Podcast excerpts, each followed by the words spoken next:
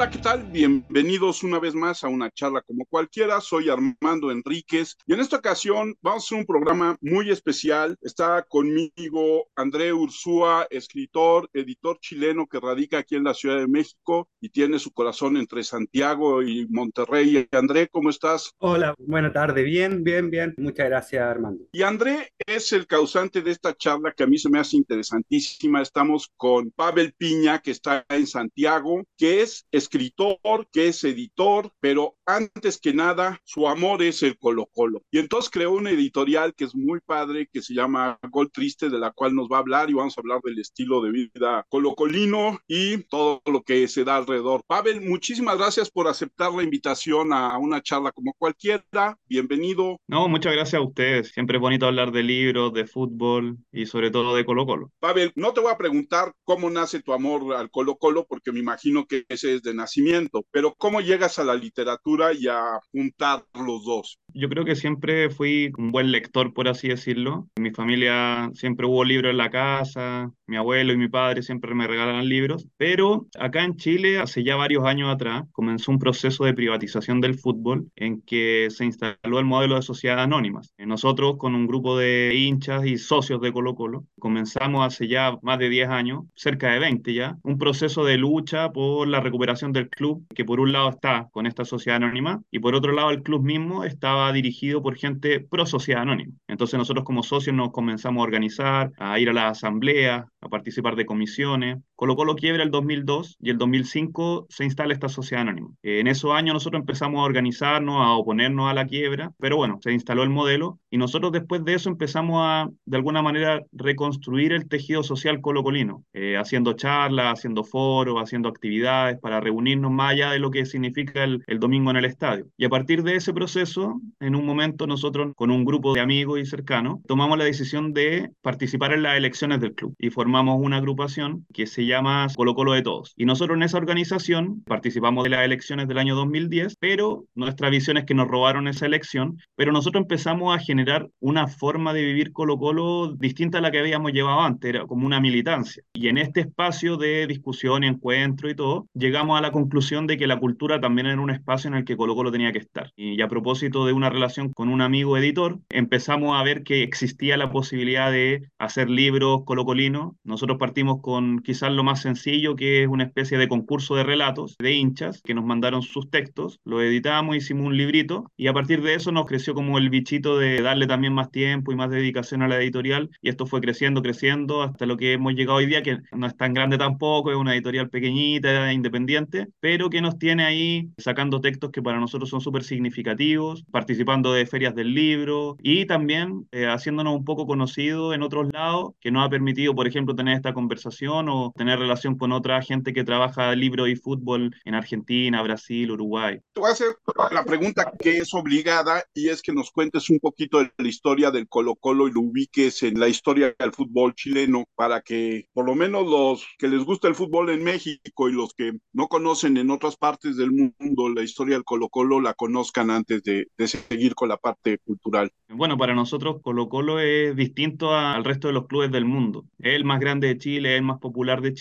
Cada país tiene su equipo más grande y más popular, pero nosotros sentimos, y de alguna manera lo decimos así, que Colo Colo es distinto al resto de los clubes. Colo Colo nace en 1925 eh, a raíz de una pugna interna de otro club, que era Magallanes, que era el equipo de los profesores. En esos tiempos, una de las figuras importantes de ese club era David Arellano, que terminó a la postre siendo uno de los fundadores de Colo Colo, y que ellos van a un sudamericano eh, a jugar por la selección chilena. Y allí se dan cuenta de que argentinos, uruguayos, brasileños estaban eh, muy por sobre la realidad chilena, pero no solamente por magia, sino porque entrenaban, planificaban los partidos, los dirigentes no estaban borrachos, tenían botiquines, camarines, qué sé yo, un montón de cosas que a ellos les llamó la atención y que una vez finalizado ese campeonato vuelven a Chile e intentan aplicar esas cosas en Magallanes. Se generó un quiebre generacional, por así decirlo, en que los dirigentes y los jugadores más antiguos se opusieron a esta reforma y los jugadores más jóvenes querían que jugaran los mejores y no los amigos de los dirigentes, que hubiera respeto, cuidado, que planificaran y entrenaran los partidos, hasta que en una asamblea ese quiebre ya se hace definitivo y estos jugadores salen de Magallanes y terminan en un bar que estaba al lado del cementerio, que era el, lugar donde estaba la, desarrollándose esta asamblea, que era el bar Quitapenas, así llamado porque esperaba quitar las penas de los deudos que iban al cementerio. Y ahí se ponen a pensar qué iban a hacer. La primera opción era sumarse a otro equipo de fútbol, pero en un momento se dieron cuenta que eran bastante y que les daba para armar un nuevo club, que se acomodara un poco a los intereses que ellos tenían. Entonces ahí se pusieron a discutir qué nombre le ponían al club, qué contenido, por así decirlo, le daban a la institución. Y ahí surgieron muchas cosas bonitas, porque en esos tiempos estaba muy de moda los nombres eh, ingleses. Eh, acá todavía quedan algunos, como Santiago Wanderers o Santiago Morning. En Argentina hay muchos, River Plate, Boca Juniors, qué sé yo. Y los fundadores de Colo Colo querían darle una identidad nacional, popular, si así se quiere. Y en esos tiempos, estamos hablando de los años 20, el tema mapuche se entendía como originario de los chilenos, por así decir. Entonces buscaron un nombre mapuche. Y no cualquier nombre, porque como ellos eran profesores, o muchos de ellos eran profesores, eh, tomaron un nombre que no fuera un guerrero por sí, sino un líder en base a la inteligencia, a la astucia, y eligieron el nombre de Colo Colo, que era un mapuche líder que estuvo organizando la resistencia contra la invasión española. Colo Colo rápidamente llama mucho la atención por su nombre, pero también porque salieron a jugar muy peinados, con el uniforme perfecto. En ese tiempo, claro, todos los equipos tenían su camiseta, pero jugaban con cualquier short, con cualquier media. Ellos fueron muy uniformes,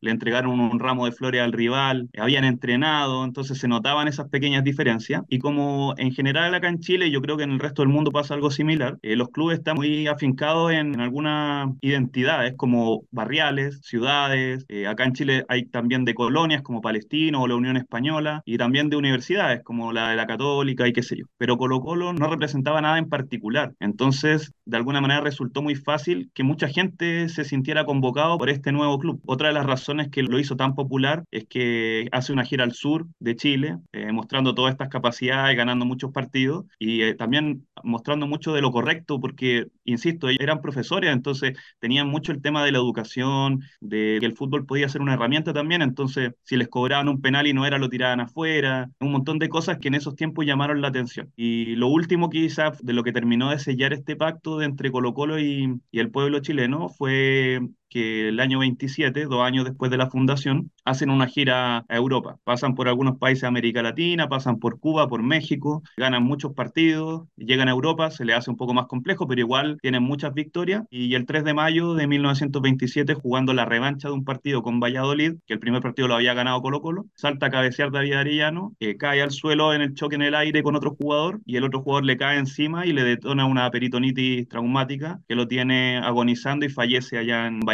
Entonces, esa, la muerte de David Arellano conmocionó mucho al pueblo chileno en esos años. Los, bueno, estuvo dos años allá, no, no pudieron traer los restos hasta 1929 y cuando llegaron los funerales fueron masivos, multitudinarios, fue mucha la pena, muchos clubes se hicieron parte, muchas instituciones mandaron condolencias, fue muy importante esa muerte y, y nosotros de alguna manera decimos que terminó de, eh, de, fundar el club, como que ahí se termina el proceso de fundación de Colo Colo. Y, y es la razón por la que arriba de la insignia de Colo Colo hay una raya negra, que es el luto eterno que tiene esta institución con su fundador y mártir y mayor estrella. Una cosa que no, no, me gustaría dejar de decir es que todo esto que, conté recién es una de las cosas importantes que tiene Colo Colo y que lo hace el más popular y el más querido del país, pero también porque la historia de Colo Colo, casi por casualidad quizás, eh, ha estado muy ligada a la historia de Chile. Entonces, en distintos momentos históricos importantes de Chile, Colo Colo ha, ha jugado un rol de alguna manera importante. Entonces, por ejemplo, se funda cuando se está de alguna manera consolidando una forma de entender el país con una primera constitución, el año 73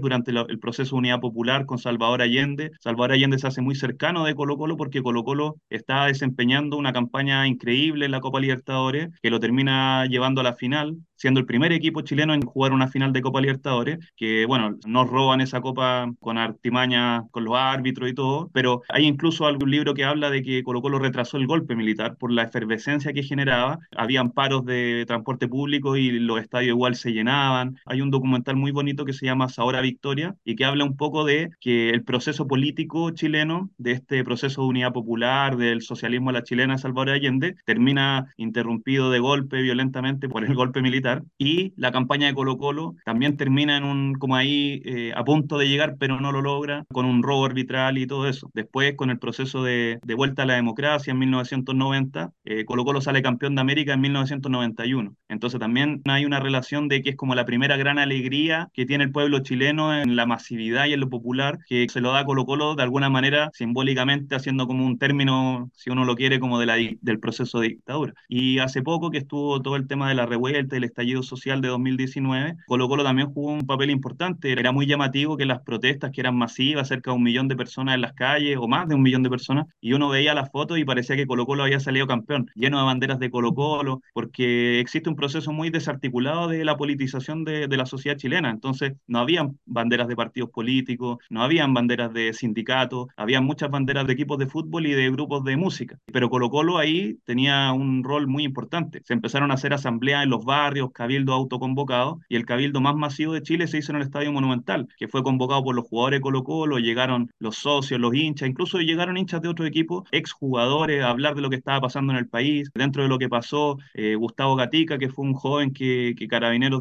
disparándole a los, a los ojos lo dejó ciego, es socio de Colo Colo, los asesinados también de ese, de ese proceso, Neco, Jorge Mora, que fue atropellado por un camión de la policía, también socio de Colo Colo, y varios otros de los asesinados y de los heridos como más por así se quiere decir, eh, más conocidos, eran eh, o son hinchas y socios del club. Entonces también ahí hay un rol que jugó muy importante Colo Colo en todo ese proceso. Y por eso de alguna manera, cuando hay una frase muy común que es Colo Colo es Chile, o quién es Chile, Colo Colo. Y esa frase para nosotros no es un eslogan vacío ni una frase hacia por decir, sino que es un hecho. Eh, Colo Colo está muy unido a lo que es la historia de Chile y uno lo puede analizar desde distintas posiciones, pero ahí está la realidad. Ahora yendo un poco a, a lo del nombre, nosotros ya lo comentaba, el, en 1991 Colo Colo salió campeón de la Copa Libertadores. Y uno de, las, de los jugadores de esa época que marcó mucho fue Marcelo Pablo Bartichotto, un argentino, que después terminó jugando también en, en América y que para al menos mi generación es quizá el ídolo más grande que hay. Después, claro, de David Arellano, pero que uno no lo vio, sino por lo que uno supo. Pero de lo que uno vio jugar en cancha, Bartichotto es de lo más significativo porque además, más allá de jugador, después fue técnico de Colo Colo, salió campeón y después cuando ya retirado, se unió a esta lucha que les comentaba con los socios, se juntó con nosotros, fue parte de nuestro proceso de meternos en el club, fue candidato cuando presentamos lista. Entonces es muy querido, muy querido eh, Marcelo Bartichotto. Y cuando vuelve de México, él no llega a Colo Colo, llega a Universidad Católica. Y jugando por Católica le hace un gol a Colo Colo. Y cuando lo enfocan, él no lo celebra. E incluso está casi llorando. Y los otros jugadores de su equipo lo van a abrazar y no entienden qué pasa. Eh, después decían que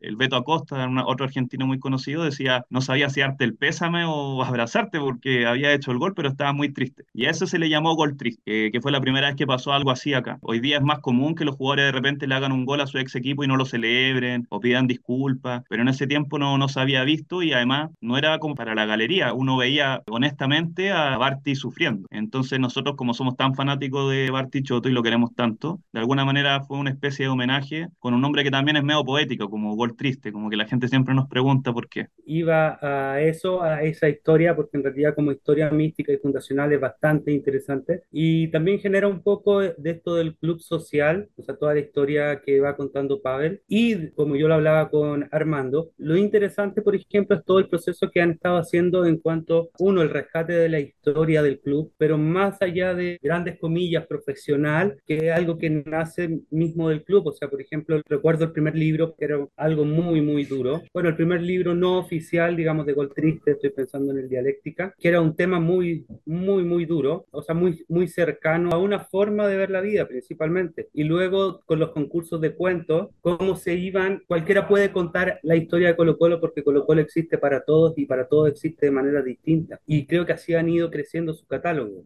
Yo creo que ahí cada uno tiene una historia y una vivencia con el club, porque además en países de lo que uno podría llamar Latinoamérica, de, lo que uno quiere entender como Latinoamérica, el fútbol es parte importante de nuestra identidad, de, de nuestras familias, de nuestros cariños. David Arellano en algún momento habló de que Colo Colo era un lazo permanente de indestructible unión. Y ese lazo para nosotros son lazos de cariño. Alguien a ti te hizo de tu club. A mí me hizo Colocolino mi abuelo, a otro habrá sido su papá o su mamá. Hay un cariño que tiene que ver con estas instituciones y que de alguna manera se vinculan mucho a nuestra biografía personal. Uno se acuerda de las grandes épicas futbolísticas asociado a dónde estaba uno o cómo estaba uno, de qué manera a uno le afecta la semana si Colo Colo pierde o si Colo Colo gana. Son cosas que a uno le afectan para bien y para mal. Entonces nosotros, claro, partimos con la idea de abrir de alguna manera ese campo, de poder rescatar historias de nuestros hinchas y así surgieron eh, dos libros que fueron de relatos de hinchas, uno en general y otro que eran solo relatos de mujeres. Y claro, y el libro que, que dices tú, que es el dialéctica areyanista, que era un poco una especie de ladrillazo marxista de cómo nosotros de alguna manera justificamos este proceso que he comentado a grandes rasgos de participación, de militancia y de defensa de alguna manera del espíritu de los clubes deportivos como hoy día existen en Argentina y que de alguna manera nosotros nos quitaron eso. Hoy día, como están privatizados, la participación de los hinchas, si es que existe, es más bien accesoria para validar ciertas cosas, pero un dueño de sociedad anónima que lo está haciendo pésimo, tú no tienes ninguna herramienta para sacarlo más que comprar acciones. Y en los niveles que estamos hablando, ninguna persona común y corriente puede hacerlo. Entonces terminan siendo, como el caso de Colo Colo, una disputa de empresarios millonarios, que muchas veces además, como decía Balzac, detrás de una gran riqueza y un gran crimen, muchas veces son delincuentes y gente que usa información privilegiada, que estafa, que roba, pero como son millonarios, eso siempre se camufla o pagan multa y da un poco lo mismo. Pero nosotros en Colo Colo, por ejemplo, o en otros clubes, la posibilidad de incidir no es tan grande. Colo Colo tiene de alguna manera la fortuna que el club todavía sigue vivo, nosotros tenemos dirigentes, eh, hay elecciones, hay asambleas de socios, hay otros clubes ni siquiera les dejaron eso, solo hay una sociedad anónima, entonces ahí no tienen posibilidad de participar. Y de alguna manera nosotros tratamos de hacer esa lucha en momentos en que Colo Colo, a propósito de tener una dirigencia que era muy pro sociedad anónima, tenía muy poquitos socios. Entonces nosotros empezamos con el discurso de hay que hacerse socio, hay que participar, y en eso, claro, se generó ese texto del dialéctica que era un poco replicando el concepto de Lukács de conciencia de clase, y lo tiramos para el lado de nosotros poniéndole conciencia de socio, de que en el fondo el socio tenía que ser consciente de que era su rol histórico poder defender el club, participar y defenderlo de todos estos ataques que estaba recibiendo y que sigue recibiendo. Esa parte se me hace interesantísima porque yo creo que es uno de los pocos casos en el fútbol profesional a nivel mundial donde ustedes como socios están peleando. A lo mejor me equivoco, pero me recuerda también el caso del fútbol americano, que yo soy más fan del fútbol americano, del equipo de Green Bay, que es el único equipo profesional hasta donde yo tengo conocimiento que el dueño del equipo es el pueblo de Green Bay y las decisiones se toman en asambleas. En ese sentido, ¿cómo va la lucha y cómo ves tú la lucha por hacer más horizontal las decisiones en Colo Colo? Sí, el caso de Green Bay es conocido, uno sabe que funcionan de esa manera, aunque yo no soy muy experto en la NFL, pero sé que tienen un modelo de ese tipo, aunque el campeonato, por así decirlo, tiene otros formatos que también son bien restrictivos de la participación de otros clubes y todo eso. Eh, en Colo Colo quizás pasó que eh, fue el primero, entonces quiebra el club, se instala la sociedad anónima, pero esta sociedad anónima genera un directorio de nueve directores, de los cuales dos los pone el club, la institución de la que uno es socio o yo soy socio. Entonces tienes siete empresarios y dos que pone el club. Durante muchos años siempre perdíamos siete contra dos, todas las decisiones, porque se arman bloques entre ellos y responden a intereses comunes, por así decirlo. Eh, nosotros queríamos mantener el precio de las entradas o bajarlas o tener precios más populares y estos tipos no, hay que subir, hay que subir, votemos siete contra dos, siete contra dos, siempre perdíamos siete contra dos. Hasta que hubo un momento en que estos bloques eh, fueron cambiando, esto empezó el 2005, hay que pensar. Ya han pasado bastantes años. Entonces fueron cambiando, algunos vendieron, algunos compraron, algunos siguieron comprando y siguieron como enriqueciendo su bloque. Y hoy día estamos ante una situación que se resume en dos bloques. Tres por un lado, cuatro por otro y los de nosotros. Entonces ahora nuestros votos sí inclinan la balanza hacia alguno de los dos bloques. Entonces se han logrado de alguna manera alcanzar algunos avances tratando de decir, ¿sabes qué? Yo te apoyo en esta decisión, pero ustedes, no sé, denle descuento a la entrada a los socios o permitan usar el estadio para una actividad como una Navidad popular con los hinchas de Colo Colo que hemos hecho y que han llegado, no sé, 10.000 personas. Entonces nos ha permitido a nosotros como club desarrollar ramas deportivas que no le interesan a la sociedad anónima, como voleibol, básquetbol, futsal, patín carrera. Entonces, el club ha, podido ir avanzando. Hace unos meses llegamos a un pic, por así decirlo, de cerca de 90.000 socios al día. Hoy día ya bajó un poco, pero estamos fluctuando entre los 30.000 y 50.000 socios dependiendo de ciertos beneficios que logramos. Cuando tenemos acceso a entradas, se suben los números de socios porque la gente quiere comprar entradas y ir al estadio. Es como una de las principales preocupaciones. Entonces, nosotros tenemos esa posibilidad de alguna manera de pararnos probablemente cara a cara, como en un nivel más o menos similar a estos empresarios, para poder discutir, aunque a veces perdamos, pero podemos instalar nuestras preocupaciones que representan al club, a los intereses de la institución, pero que a su vez son los intereses de los socios. Con otros clubes no pasó eso y ya como entre comillas aprendieron la lección y ya desaparecieron a los clubes. Entonces ya no hay otro espacio que sirva de equilibrio con estos conglomerados, por así decirlo. Estaba pensando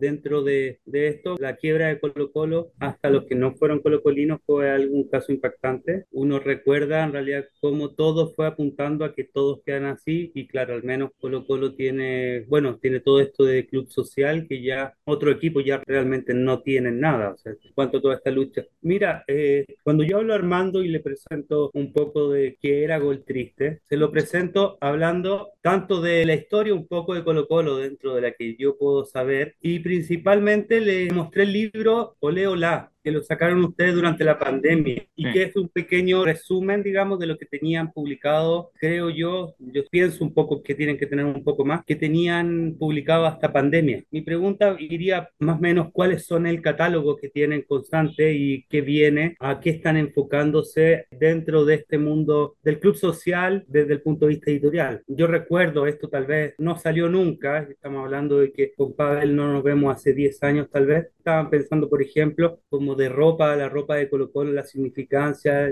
la semiótica de la ropa, que eran proyectos que estaban saliendo al principio de la editorial. ¿Cuáles son los libros que tienen publicados y los proyectos que se vienen como editorial para hacerle esta referencia a Colo Colo principalmente? Y no solamente al equipo, sino que al mundo colocolino. Mm, bueno, la editorial tiene bastantes años, creo. Vamos a cumplir 10, pero el camino ha sido bien dispar, porque yo les comentaba que la editorial partió de alguna manera como una especie de brazo armado cultural de un movimiento político al interior del club. Entonces, nuestras energías estaban puestas en el movimiento político al interior del club, no en la editorial. Entonces, partimos muy de a poco, con muchas ideas, muchas ganas, pero, pero con poco tiempo para desarrollarlas. Después fueron pasando los años, eh, como les decía, y como mismo André lo comentó, teníamos estos libros de como relatos de hincha, pero después no, no quisimos seguir por esa línea y quisimos eh, buscar otros contenidos que no fueran, entre comillas, tan fácil como mándenos sus relatos y nosotros imprimimos. Eh, no queríamos ser como una impresora, sino que queríamos generar algo distinto, darle una vuelta, ver las cosas de otra manera. Además que nosotros como editorial partimos dos, tres personas muy metidas del tema de ciencias sociales, por así decirlo, y no tan metidos en temas de números y cosas más frías, si uno quiere. Entonces también fuimos un tanto desordenados y de a poco esto ha ido creciendo, porque nosotros también conversábamos con los chiquillos diciendo, esta editorial merece que le dediquemos más tiempo, merece que le dediquemos más energía, porque es un bonito proyecto, estamos haciendo cosas bonitas y no van a salir tan bien o tan rápido como podríamos hacerlo si le dedicáramos un poquitito más de tiempo. Entonces, en los últimos años hemos estado ya más ordenados, más constantes y nos ha permitido ir avanzando. Nosotros hoy día tenemos como a disposición cinco libros, que son 91, que es un libro sobre la campaña de la Copa Libertadores del 91, que son ilustraciones y textos breves, pero que además de la campaña del 91, viene de alguna manera con un contexto de lo que pasaba en el país, como por ejemplo el asesinato a Jaime Guzmán, o los prisioneros en el Festival de Viña, o el informe Retic, que de alguna manera confirmó institucionalmente todos los horrores de la dictadura. Tenemos un ensayo que se llama Aunque nos digan, porque es una canción que canta la hinchada de Colo Colo de Aunque nos digan que somos cogoteros, aunque el resto de los rivales nos digan que somos ladrones, que somos flightes, que somos pobres, seguimos siendo de Colo Colo, y que es un ensayo sobre el clasismo y el racismo en contra del hincha de Colo Colo, cómo estos conceptos se articulan en Europa, cómo llegan para acá y cómo se usan desde los medios de comunicación para estigmatizar al hincha de Colo Colo. Tenemos otro que se llama Deportista Mártir, que es un libro que se editó en 1920 29 a propósito del regreso de los restos de David Arellano a Chile y que está escrito por un hermano de David Arellano y que cuenta como en formato de diario de vida día a día todo lo que es esta gira eh, cuando están en Cuba, cuando están en México, cuando están en Europa, todo con detalle. Como eran profesores, ellos iban mucho al teatro, a la ópera, declaman poesía, van a los colegios a preguntar las matrículas y las metodologías de enseñanza. Entonces es un registro muy bonito de la época. Está también Colo Colino, que es una recopilación de columnas que escribió Álvaro Campo, el mismo de 91, y es una especie de crossover entre Colo Colo y su vida personal, su relación con su padre, por qué los Beatles son colocolinos, o sea, por qué John Lennon era colocolino. Hay un montón de locura ahí, hitos históricos, ídolos, son columnas que hablan de Colo Colo de distintos puntos de vista. Y el último es Proyecto Catarsis, que tiene que ver también con lo que les comentaba de, de la revuelta y el estallido social. Proyecto muy bonito, que son casi 400 páginas, todo color, mucha fotografía, y que habla todo el proceso que se vivió en este estallido social. Hay textos de Marcelo Bartichotto, por ejemplo, de actores de teatro, eh, entrevistamos a la Anita Tillú, a un cabro que estaba ahí en las protestas, en las barricadas, hay fotografías de todos los puntos de vista, de todas las cosas que ocurrieron ahí en el proceso de la revuelta en, en 2019. Esos son los que tenemos ahora y proyectos tenemos muchos que hemos ido trabajando, tenemos algunos pensados para niños, eh, otros con enfoque un poco más de ensayo también, y también algunos relacionados más con literatura tipo novela y cosas de ese tipo. Yo creo que también el tema de la pandemia a nosotros igual nos golpeó en detener un poco este ritmo que estábamos teniendo, pero hemos ido retomando de a poco, estamos yendo a todas las ferias del libro, participando siempre en todas las actividades del club, por ejemplo, y eso nos tiene así bastante contentos y esperanzados de que vamos a seguir creciendo. A mí una de las cosas que me gusta mucho de tu modelo y del modelo de negocio que tienes es que por ser una editorial de los socios del Colo Colo, el hecho de que tus libros también se vendan en el estadio, a mí se me hace grandioso. Es una idea muy, muy bonita. ¿Y cuál es la respuesta del colocolino a esos libros que hablan de su equipo, que hablan de su historia o que cuentan, por lo menos, yo me acuerdo, hay un cuento en la antología que me envió André de un personaje que cuenta cómo fue su infancia viviendo todo el tiempo en el estadio cuando no había partidos y esto era como el estadio, era su casa, ¿no? Entonces, esta cercanía que han logrado con los socios, con los aficionados, con los, todos los que participan en la familia del Colo Colo, cuando publican sus libros y los presentan en el estadio. Sí, a nosotros nos ha llamado mucho la atención y nos ha alegrado profundamente la recepción que hemos tenido de distinto tipo de gente en realidad. Si bien esto de vender los libros en el estadio fue algo que hacíamos mucho en el principio, quizá ya no lo hacemos tanto, pero sí nos sentimos una editorial muy querida, la gente de Colo Colo siempre nos hace sentir eso, nos comparten imágenes o cosas que están haciendo porque nosotros en redes sociales no publicamos solamente cosas de los libros, sino que compartimos contenido colocolino eh, que llame la atención, distinto, diferente. Entonces siempre mucha gente nos está mandando sus fotos o cosas que ven en la calle para nosotros también poder compartirlo. Siempre nos han hecho sentir que somos como locos por Colo Colo y eso también es muy bonito. Y, y lo otro también que nos ha llamado la atención es cuando estamos en espacios que no son los tradicionales para la gente del fútbol, como son las ferias del libro. Entonces, cuando estamos presentes en la FILSA, que es la Feria Internacional de Santiago, o hace poco estuvimos en la primera feria de las ciencias sociales de Recoleta, eh, nosotros con todas nuestras cosas de Colo Colo, banderas y cosas así, la gente siempre pasa y le llama la atención. Y nos dice, ¿qué hace Colo Colo acá? No tenía ni idea. Y lo lindo también es que hay otras editoriales que sacan libros de fútbol y libros de Colo Colo, pero nosotros tratamos de darle una vuelta y buscar contenidos diferentes, como los que les comenté hace un ratito. Entonces la gente ve que no es un libro sobre Colo Colo campeón, sino que hay algo más atrás de qué es lo que se genera social o culturalmente con este club. Entonces eso también de repente nos hace quedarnos conversando con gente que pregunta, aunque a veces no compra, pero nos conversa mucha gente. Desde gente que llama la atención porque nunca había visto algo así, como una editorial dedicada a un solo club de fútbol, porque igual hay Acá no hay tanto, pero, pero hay algunas editoriales en otros lados que se dedican al fútbol. Pero no sé si hay una editorial que se dedique a un club. Y eso también llama la atención. Y bueno, hay mucha gente colocolina que nos cuenta su historia, que depende de cómo esté el día, si jugó Colo Colo o no, nos hablan, nos conversan, se quedan ahí harto rato. Eh, para nosotros ha sido como bien gratificante lo que se genera con esto. La gente que hemos conocido, gente de otros países que nos habla, que nos pide consejos, que nos ha pedido publicar con nosotros. Entonces, ha sido súper bonito todo lo que ha generado esta editorial con la gente.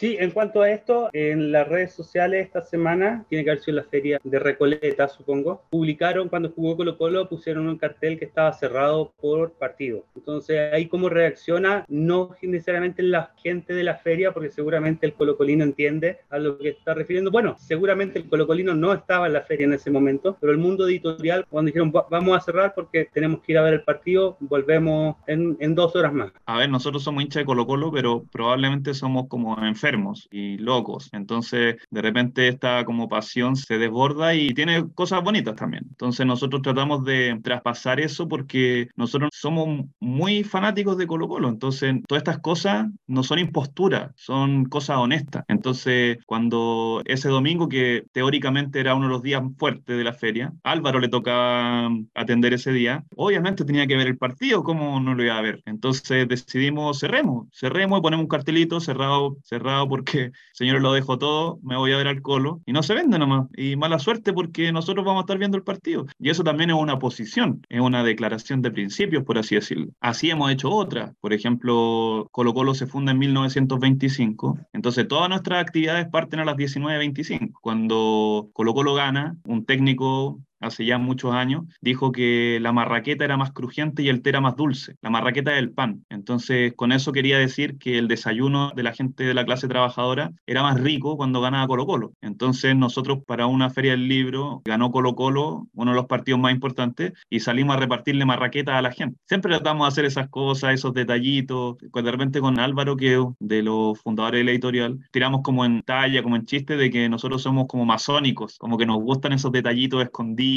en los libros tenemos lleno de cosas escondidas que quizás se van a ir sabiendo con el tiempo, pero le ponemos harto cariño en esas cosas, en los detalles. Nos gustan mucho los detalles, que sea todo colocolino, que los números calcen con algo de Colo Colo, que la hora, que el día. Siempre estamos preocupados de esas cosas, de los detalles. Colocolinos, detalles colocolinos. Claro, ahora que dice esto de los detalles, yo recuerdo el, unas canas que me sacaron con la camiseta, que el número tuviera la camiseta. Ah, claro Exactamente, creo que fue en el Colo, no, en el Contemos Todos. En el Contemos Todos, que fue un caos y a punto de entrar imprenta y me dijeron no quiero este detalle y yo decía, ¿cómo lo hago? La punta posterior, que fue dos días después, llegué con el detalle porque sí, o sea, es tanto de, repente cómo generan el ambiente que en realidad había que sacarlo. Entonces sí, ese pequeño detalle sí, realmente sí lo di por un momento, pero salió en dos días. Sí, sí, eh, ponerle camiseta a los, a los números de las páginas Ahora cambiamos, hay otros secretos ahí en, los números de las páginas, pero siempre estamos, cada libro que sale recoge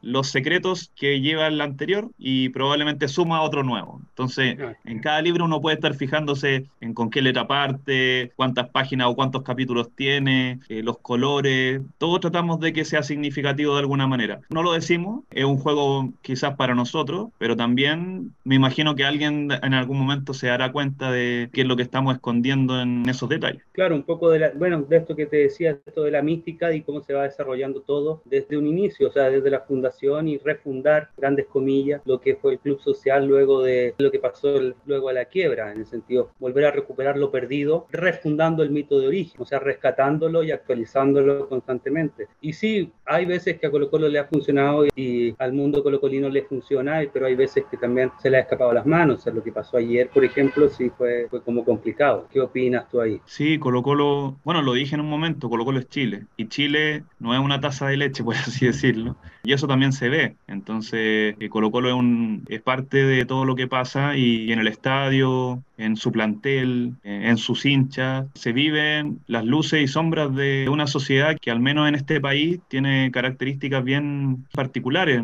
Yo les comentaba la privatización del fútbol porque era lo último que quedaba, todo lo otro está privatizado.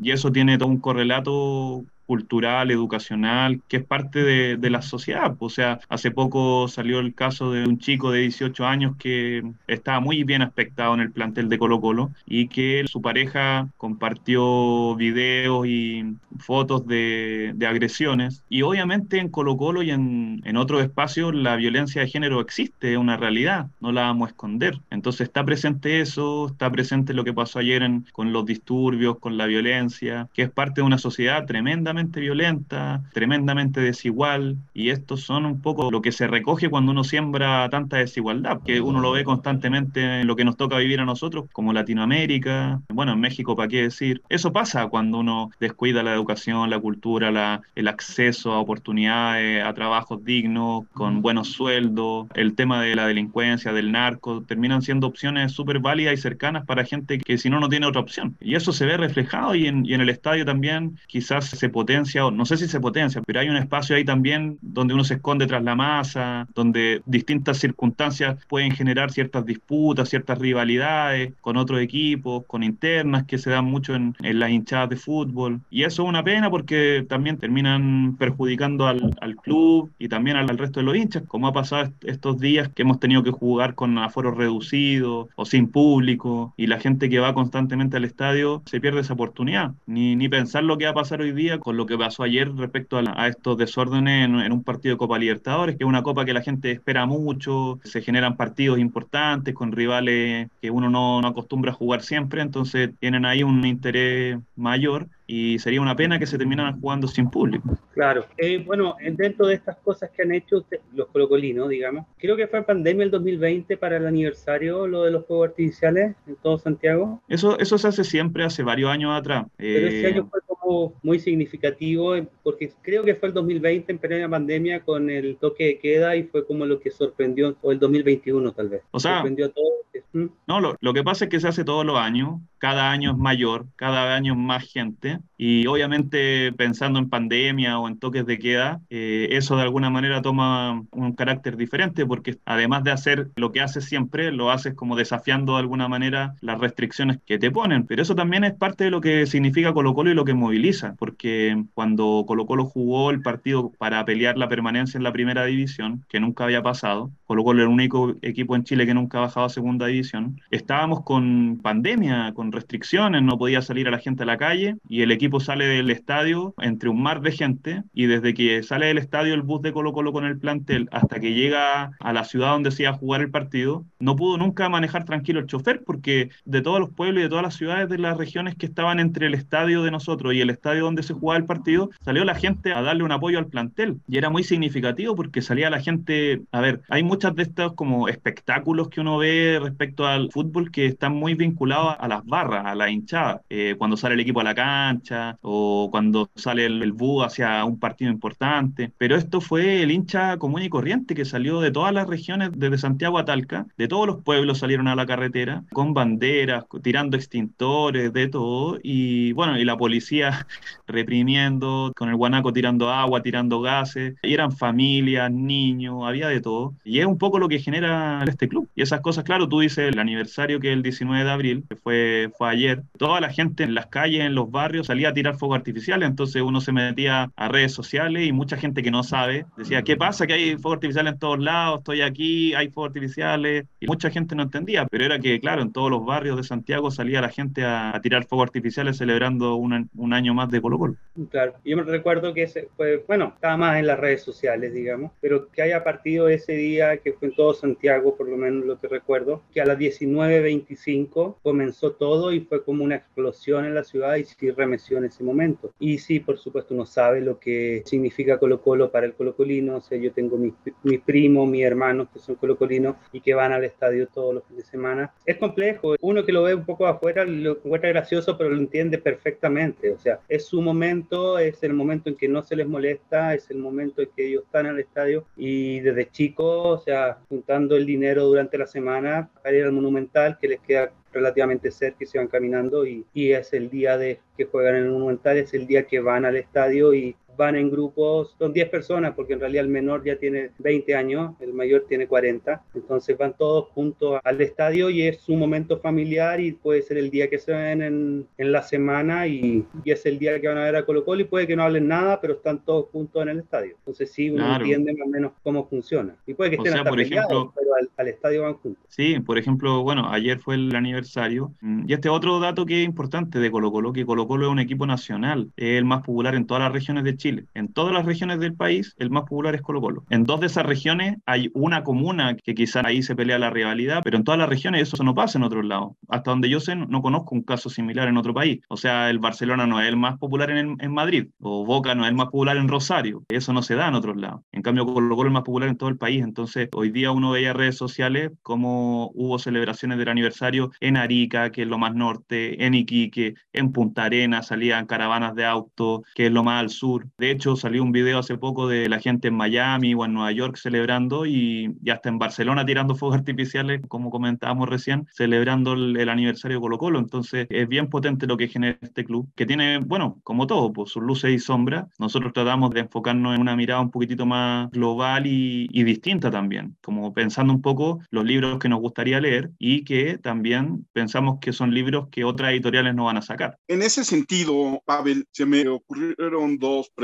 La primera es, con la globalización, con el Internet, con la llegada de, de todas estas nuevas tecnologías, tú mismo has dado el caso de lo que sucede en redes sociales y sin contar Facebook, porque Facebook ya sabemos que pues es una cosa muy extraña, donde tus derechos de autor no son tus derechos. ¿Han pensado en Gol Triste en tener otra gama de productos que sean distribuidos a través de Internet y que alcance para cubrir a toda la afición colocolina que, como tú dices, va en todo el largo de Chile y que es una extensión muy grande? O si tú hablas del norte al sur, no sé cuántos kilómetros, pero Chile es un país extendido, digamos, verticalmente, ¿no? Entonces, que puedas llegar al mismo tiempo al aficionado colocolino en el norte de Chile y en el sur de Chile o a los que están fuera, como muchos chilenos que son fans del Colo Colo, tengan acceso a materiales frescos, diferentes, como dices, del Colo Colo? Sí, bueno, nosotros tenemos hartos desafíos para adelante.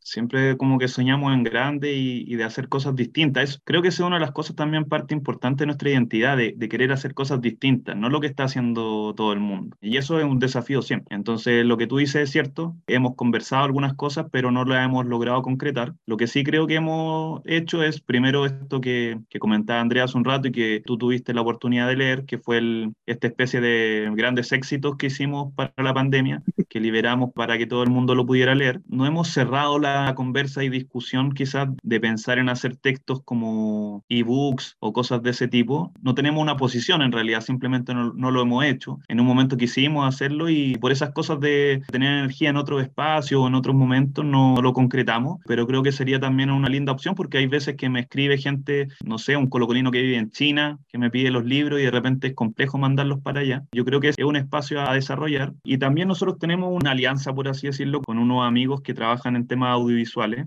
Entonces nosotros a todos los libros le hacemos un book trailer y tratamos también de hacer algo entretenido ahí, de generar algo nuevo, como un poco haciendo una previa del lanzamiento del libro. Y durante pandemia también hicimos algunos lanzamientos online que están alojados en nuestro canal de YouTube y ahí hemos hecho también videos, lanzamientos, hemos hecho charlas. También hay un proyecto paralelo cercano que es una feria del libro del fútbol con la que también hicimos algunas charlas con algunos autores de distintas partes del mundo, pero por Zoom, claro, además en tiempos de pandemia entonces ahí tenemos hartas ganas de hacer cosas. Lamentablemente ninguno de nosotros nos dedicamos 100% a la editorial. Entonces es un poco el tiempo que le podemos destinar quitándole al trabajo, a la vida como más personal de cada uno. Nosotros somos cuatro personas en la editorial hoy día. Está Álvaro, está la Fabi, está la Gini y estoy yo. Y entre los cuatro ahí tratamos de, de cubrir todas las necesidades que tiene la editorial de edición, diagramación y de atender el stand, de manejar las redes sociales. Y hay un montón de proyectos que de repente nos van quedando un poco en carpeta. Pues ahí tenemos hartas cosas que queremos hacer y ojalá las podamos hacer pronto. Y en ese sentido, cuando iban en crecimiento y llega la pandemia, ¿qué tanto les pegó? Nos pegó harto porque durante un rato importante nos inmovilizó, como que no sabíamos qué hacer, uno no se podía juntar y además que veníamos con el tema de la revuelta, del estallido social que había sido a fines del 2019, que eso también paralizó Chile, pero Santiago en particular estuvo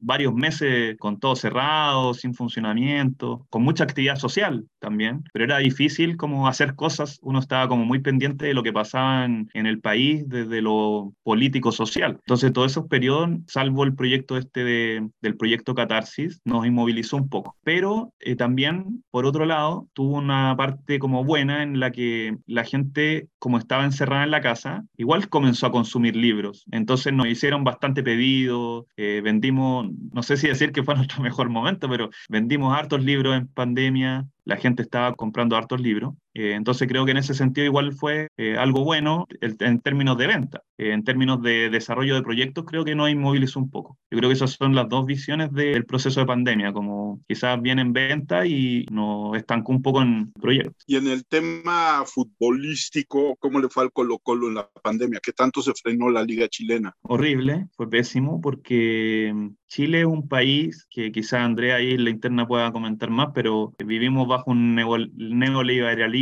criminal entonces hubo muchas medidas a favor del empresariado, la gente terminó pagando la crisis con sus fondos de pensiones y una de las herramientas que se utilizó fue hacer una figura media fantasma, una especie de desvinculación de los jugadores. Entonces una distancia entre el fútbol profesional y su plantel que yo creo que tuvo una consecuencia importante en términos físicos, en términos de entrenamiento, que se vio reflejado en la cancha, que como comentaba hace un rato nos tuvo en el último puesto de la tabla durante parte importante del campeonato, en la que terminamos jugando un partido de definición para ver si Colo Colo bajaba a la B o a segunda división. Y eso afectó mucho porque Colo Colo nunca había estado tan mal. De hecho, ese partido, esa tarde de ese partido, recuerdo que iba escuchando la radio y estaban informando que a propósito de la relevancia del partido, se habían terminado las faenas de producción en la construcción y en la minería, que son áreas económicas que generalmente no paran, son de los motores importantes como de la economía, pero en términos de la relevancia del partido y de lo popular que es Colo Colo, eh, en términos más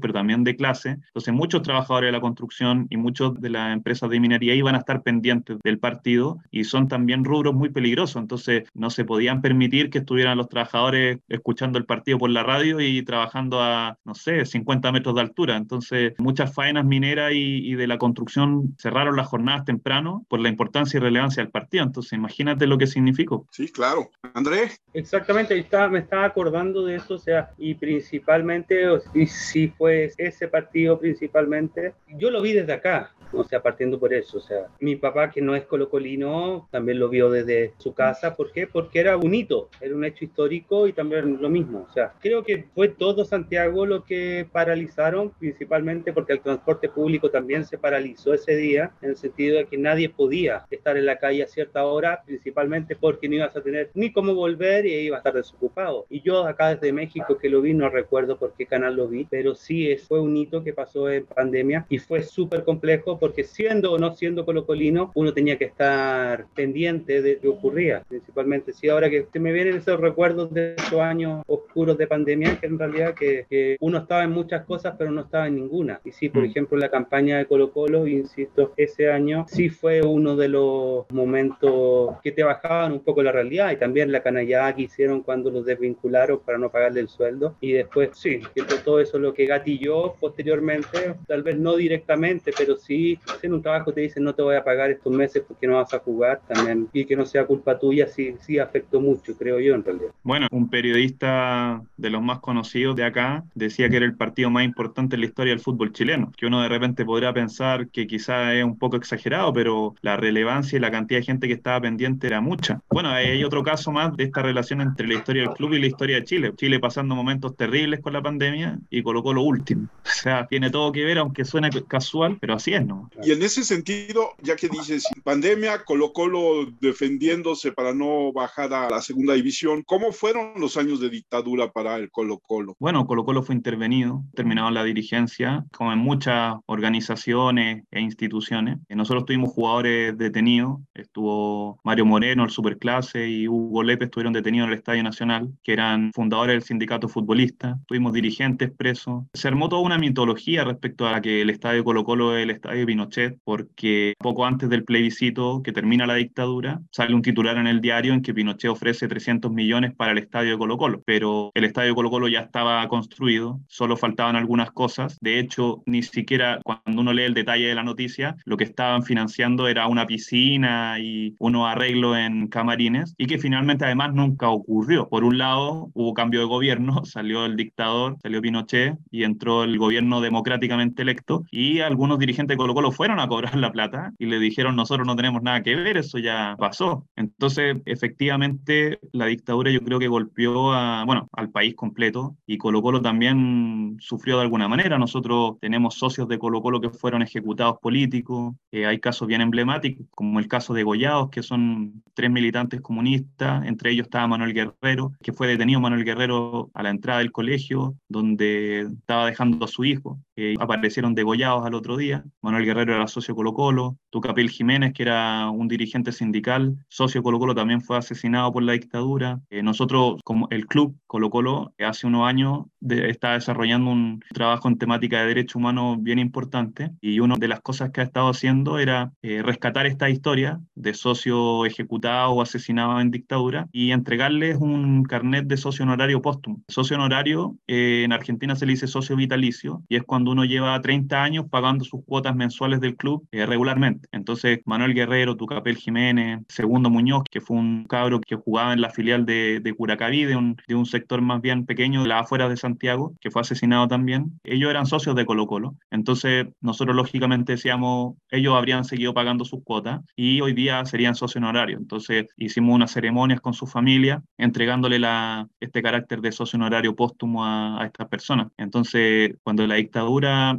detiene a los jugadores de tu club, a dirigentes. El médico de Colo Colo estuvo detenido en el estadio. A uno de los ídolos más grandes de la institución, como Carlos Caselli, se le marginó porque él era contrario a la dictadura. De hecho, no le dio la mano a, Pinochet y eso le valió el odio de los medios de comunicación, que en ese tiempo también eran proclive a la dictadura. Entonces, se le marginó, se le exageraban sus errores y derrotas, se minimizaban sus victorias, se le marginó de la selección, se torturó a su madre. Eh, tenemos este caso de los socios asesinados. Entonces, todas estas cosas de alguna manera también hacen que la institución como institución, como club, como Colo Colo, se hayan visto afectados como de manera oficial, por así decirlo, por la dictadura. Colo Colo no, Colo Colo siempre sale campeón, eh, nunca pasan más de siete años en que Colo Colo no salga campeón, pero el proceso de dictadura fue de los que menos salimos. Esto no quiere decir que nos perjudicaron en todo momento, sino que es como un poco porque hay gente que de repente les gusta, refugiándose de alguna manera en la rivalidad, levantar cosas que no son ciertas. Eh, nosotros después de los años 90 fue una de las épocas en que nosotros salimos, ganamos más títulos. El Colo Colo es el equipo con más títulos en Chile, ¿verdad? Sí. Pavel, cuéntanos quién es el rival histórico de Colo Colo y si esta rivalidad tiene que ver como en algunos casos, por ejemplo, en México me queda claro que el Atlante, que es un equipo muy popular, que también dirían que es el equipo del pueblo, tuvo rivalidades con equipos que representaban a gente de mayor poder económico o incluso con los equipos que financiaba la colonia española en México. En el caso del Colo Colo, ¿también sucede esto? Bueno, como les comenté hace un rato, Colo Colo nace de una pugna interna al interior de Magallanes. Entonces, el clásico de Colo Colo es Magallanes. Pero eso fue en los principios de la historia. Los primeros años era una rivalidad muy fuerte, era un partido muy esperado. En años en que el fútbol estaba de alguna manera desarrollándose recién, consolidándose como el deporte más popular, este partido congregaba a miles de personas. Era uno de los espectáculos masivos que de alguna manera se salía de lo normal. Pero con el tiempo, Magallanes fue de alguna manera quedando en el camino. Fue un equipo que descendió, que se quedó en, divisiones menores, que eventualmente subía pero no tenía protagonismo. Entonces esa rivalidad con Colo Colo se fue diluyendo. Después con los años se generó otro clásico que se llamó el clásico criollo, que era entre Colo Colo y Audax Italiano, porque eran los dos equipos que su plantel era completamente chileno. Y durante muchos años eh, ese fue el clásico o uno de los clásicos de Colo Colo. Después hubo tiempos que el clásico fue con Unión Española y con otro equipo. Siempre siempre el clásico terminó siendo como el no Colo Colo, como el que quería disputar de alguna manera la posición del segundo, por así decirlo, porque Colo Colo rápidamente se transformó en el más grande, en el más popular, en el más ganador. Entonces, eh, la rivalidad siempre empezó a generarse a partir de quién en ese momento histórico tenía el segundo lugar o le, hacía la competencia a Colo Colo. Hasta que eh, a finales de los años 70, por ahí, se empieza a generar este clásico con la Universidad de Chile, que era el equipo de alguna manera de la clase media, de los sectores ilustrados, y Colo Colo siempre fue el equipo del pueblo, de los trabajadores aunque si uno lo analiza fríamente, eh, Colo Colo igual es el más popular en las clases medias y es el más popular en las clases altas. Eso al menos es lo que muestran las encuestas que andan circulando. Pero claramente se generó también ahí una rivalidad en torno a ese tema que después también se diluyó un poco porque en tiempos más recientes hubo una búsqueda, por así decirlo, desde la Universidad de Chile para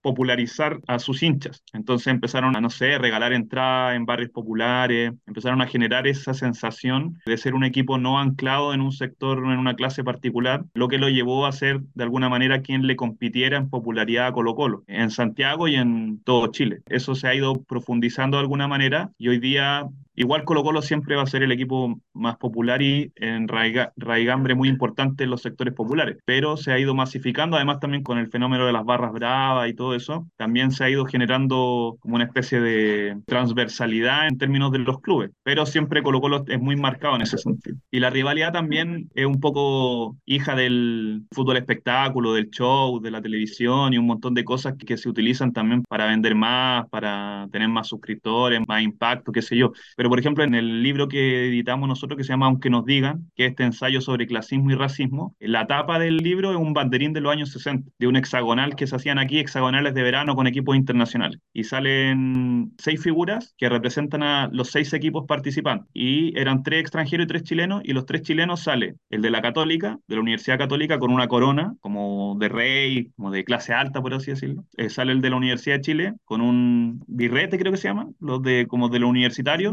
los que tiran al aire cuando se gradúan. Y el de Colo Colo es un tipo de una figura muy popular, que aquí se hizo conocida una caricatura en, algunas revistas, pero que era un poco el reflejo del, de esta figura que se llamó el roto chileno, que es el tipo del barrio popular y todo eso. Entonces, sí refiere a esta distinción de clases, si uno quiere, pero que yo creo que en el último tiempo se ha ido diluyendo de alguna manera en, virtud de las barras bravas también, pero sin perder de vista que siempre colocó el equipo del pueblo.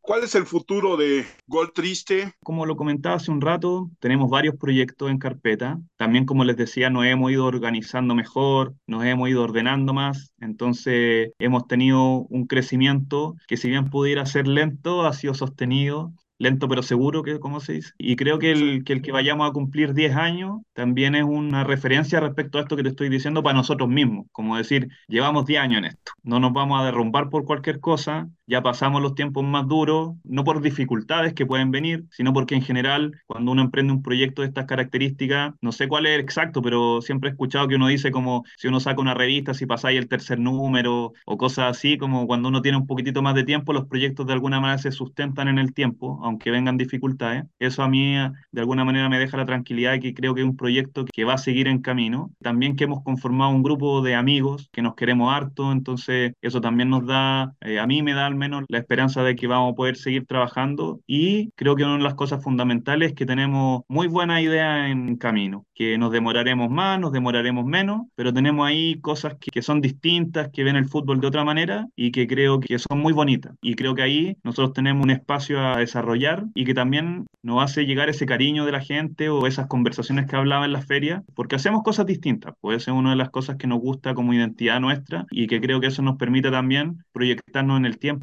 en virtud de tener cosas que hacer. No, no estamos pensando hoy qué podríamos publicar, qué se nos ocurre. No, tenemos varios proyectos en carpeta. Solo nos falta tiempo, nos falta dinero para mandar imprenta, pero están ahí. Tenemos muchos que ya están listos, que solo falta mandarlo a imprenta y hay otros que están en camino desarrollándose. Entonces, creo que hay un futuro auspicioso para la editorial, para poder seguir creciendo y en algún momento tal vez ir a alguna feria allá en México o en otros lados para poder mostrar lo que hacemos nosotros. Pavel, ¿dónde encontramos los libros de Gol Triste? ¿Cómo pueden hacerse llegar a México o algunas otras partes del continente latinoamericano? ¿Cómo te contacta la gente y dónde está la página de Gol Triste? Nosotros eh, funcionamos con, en redes sociales. estamos en Facebook, Gol Triste Ediciones, estamos en Twitter y en Instagram arroba goltriste. Y sí, despachos se pueden hacer para todo el mundo. A veces por correo sale muy caro, pero siempre hay alguien que viaja o hay alguien que viene y uno siempre puede estar ahí contactando amigos de distintos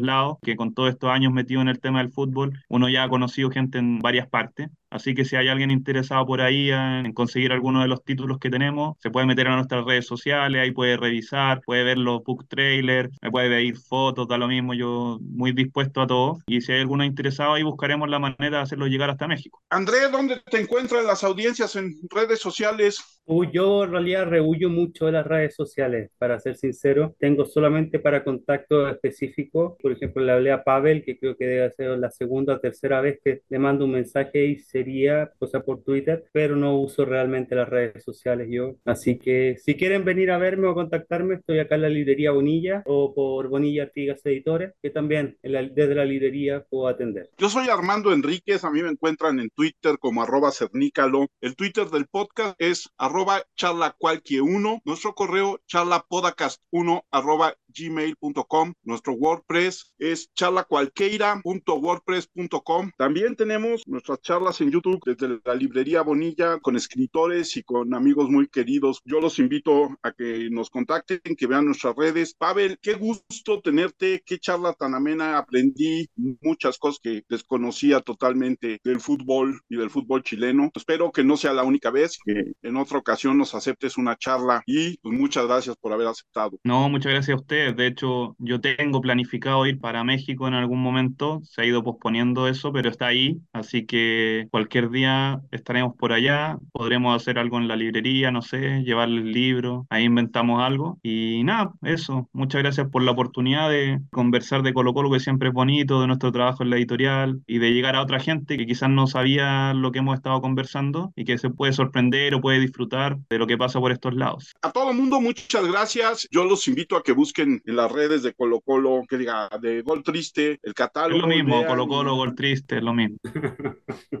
ok, van a ver un catálogo que ya han visto que es muy interesante. Gracias a todos y nos escuchamos la próxima semana.